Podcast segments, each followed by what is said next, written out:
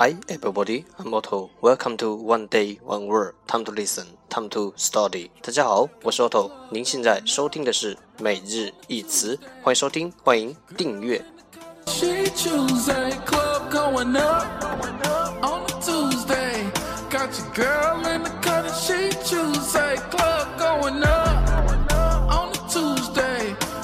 让学习英语融入生活，在途中爱上你自己。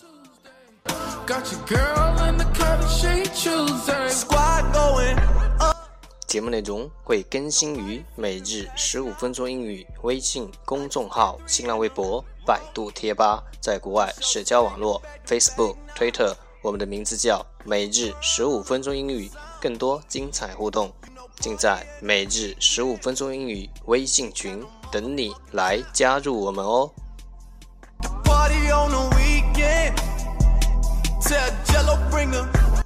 不管晴天还是雨天，让我们一起简单的坚持每一天。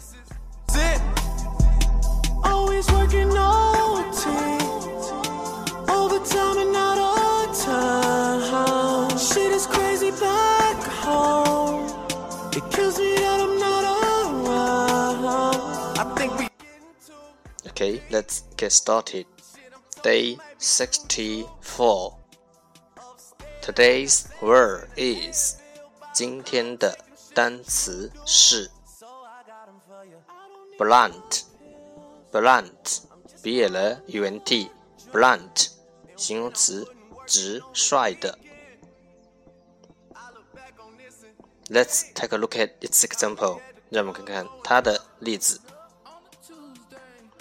She is blunt about her personal life. She is blunt about her personal life. 她对自己的私生活直言不讳。She is blunt about her personal life.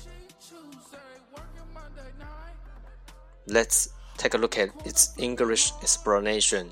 让我们看看它的英文解释。 If you are blunt, you say exactly what you think without trying to be polite. 如果你是直率的，If you are blunt，你会精确的说出你所想。You say exactly what you think，而没有顾及到礼貌问题 ，without trying to be polite。如果你是直率的，你会精确的说出你所想，而没有顾及到礼貌问题。You know my gas think, my PO think I'm in the house. Let's Take a look at its example again. 让我们再看看它的例子。 She is blunt about her personal life.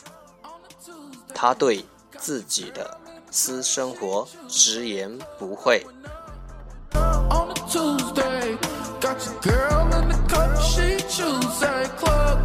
Keywords 关键单词 blunt blunt，b l u n t，blunt，形容词，直率的。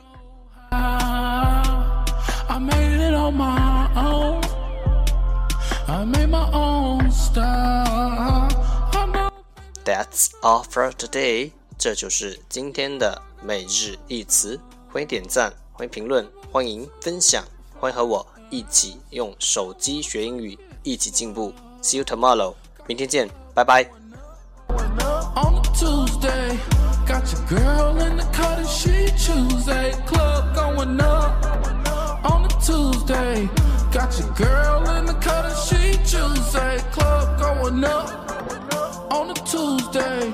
Got your girl in the cut and she Tuesday. Club going up on a Tuesday. Got your girl.